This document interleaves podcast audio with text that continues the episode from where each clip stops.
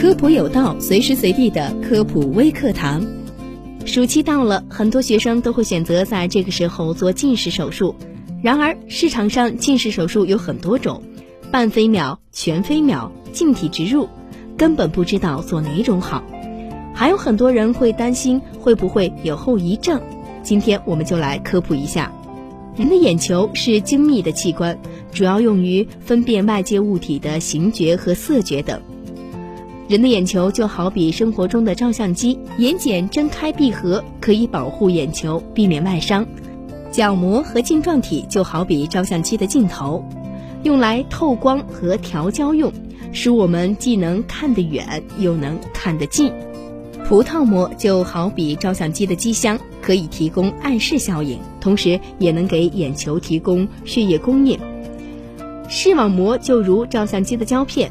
外界物体通过角膜晶状体成像在视网膜上，形成一个倒立的物象。胶片质量好，照片拍出来就好。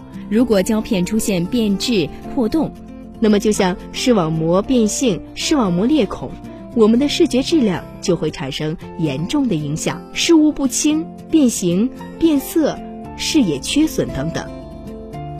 视网膜成像后，再通过视神经沿着视路到达大脑。大脑再将双眼视物整合融成一个清晰的物象，我们就看到了眼前的物体。现在的近视手术有哪些呢？当前屈光近视手术包括两大类：一、近视激光术，属于眼球外手术，也就是在角膜上设计，通过角膜表层或半层的切削，达到摘镜的效果。近视激光从以往的准分子激光手术发展到现在的半飞秒激光和全飞秒激光手术，两者各有优点。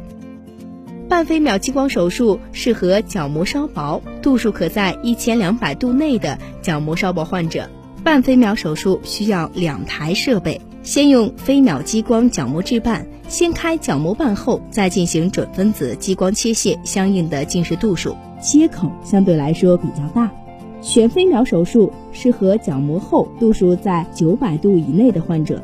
先用飞秒激光在角膜基质层切卸一个透镜，再通过两毫米的角膜切口取出基质透镜。由于切口小，适用于运动类患者，术后不会发生半位移。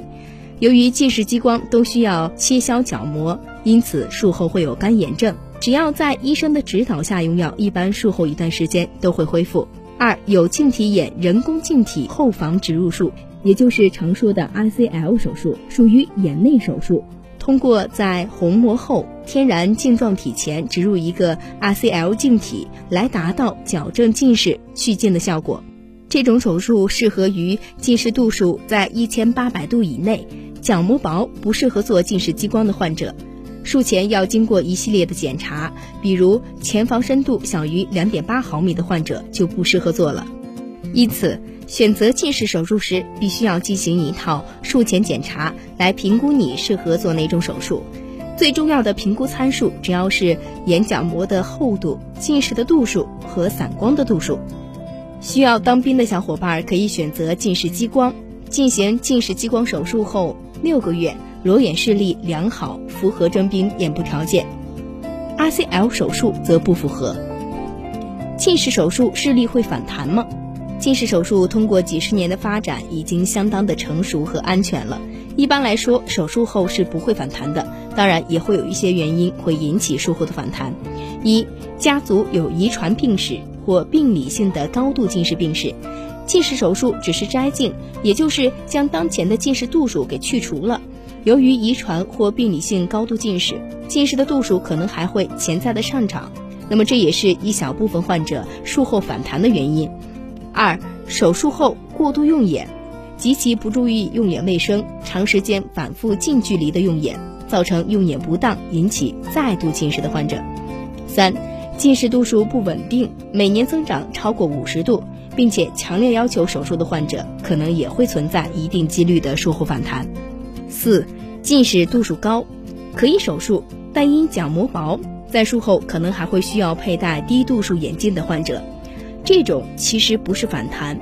考虑到眼部条件和手术后的安全，医生通过和患者的积极沟通，不会将全部的度数相应在角膜上切削。近视手术有哪些注意事项呢？首先，第一点是近视手术要求年满十八岁，近视度数近两年稳定。二、近视手术前需要停戴隐形眼镜一周，角膜塑形镜或 RGP 最好停戴三到四周。三、近视手术前需要滴用一些抗感染、抗炎症的眼药水来预防手术期的感染。四、近视手术前如果有明显的干眼症，需要先治疗再手术。五、近视术后看近可能会差一点，需要几周的时间来恢复。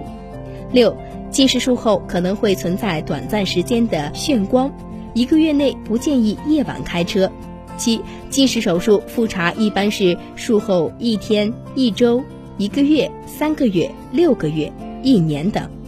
八、其他还有很多用眼卫生的注意事项，或者需要进行手术配合的事项，以及术后用药，都会由你所在医院的眼科告知你。好了，这些知识你学会了吗？感谢你的收听，我们下期再见。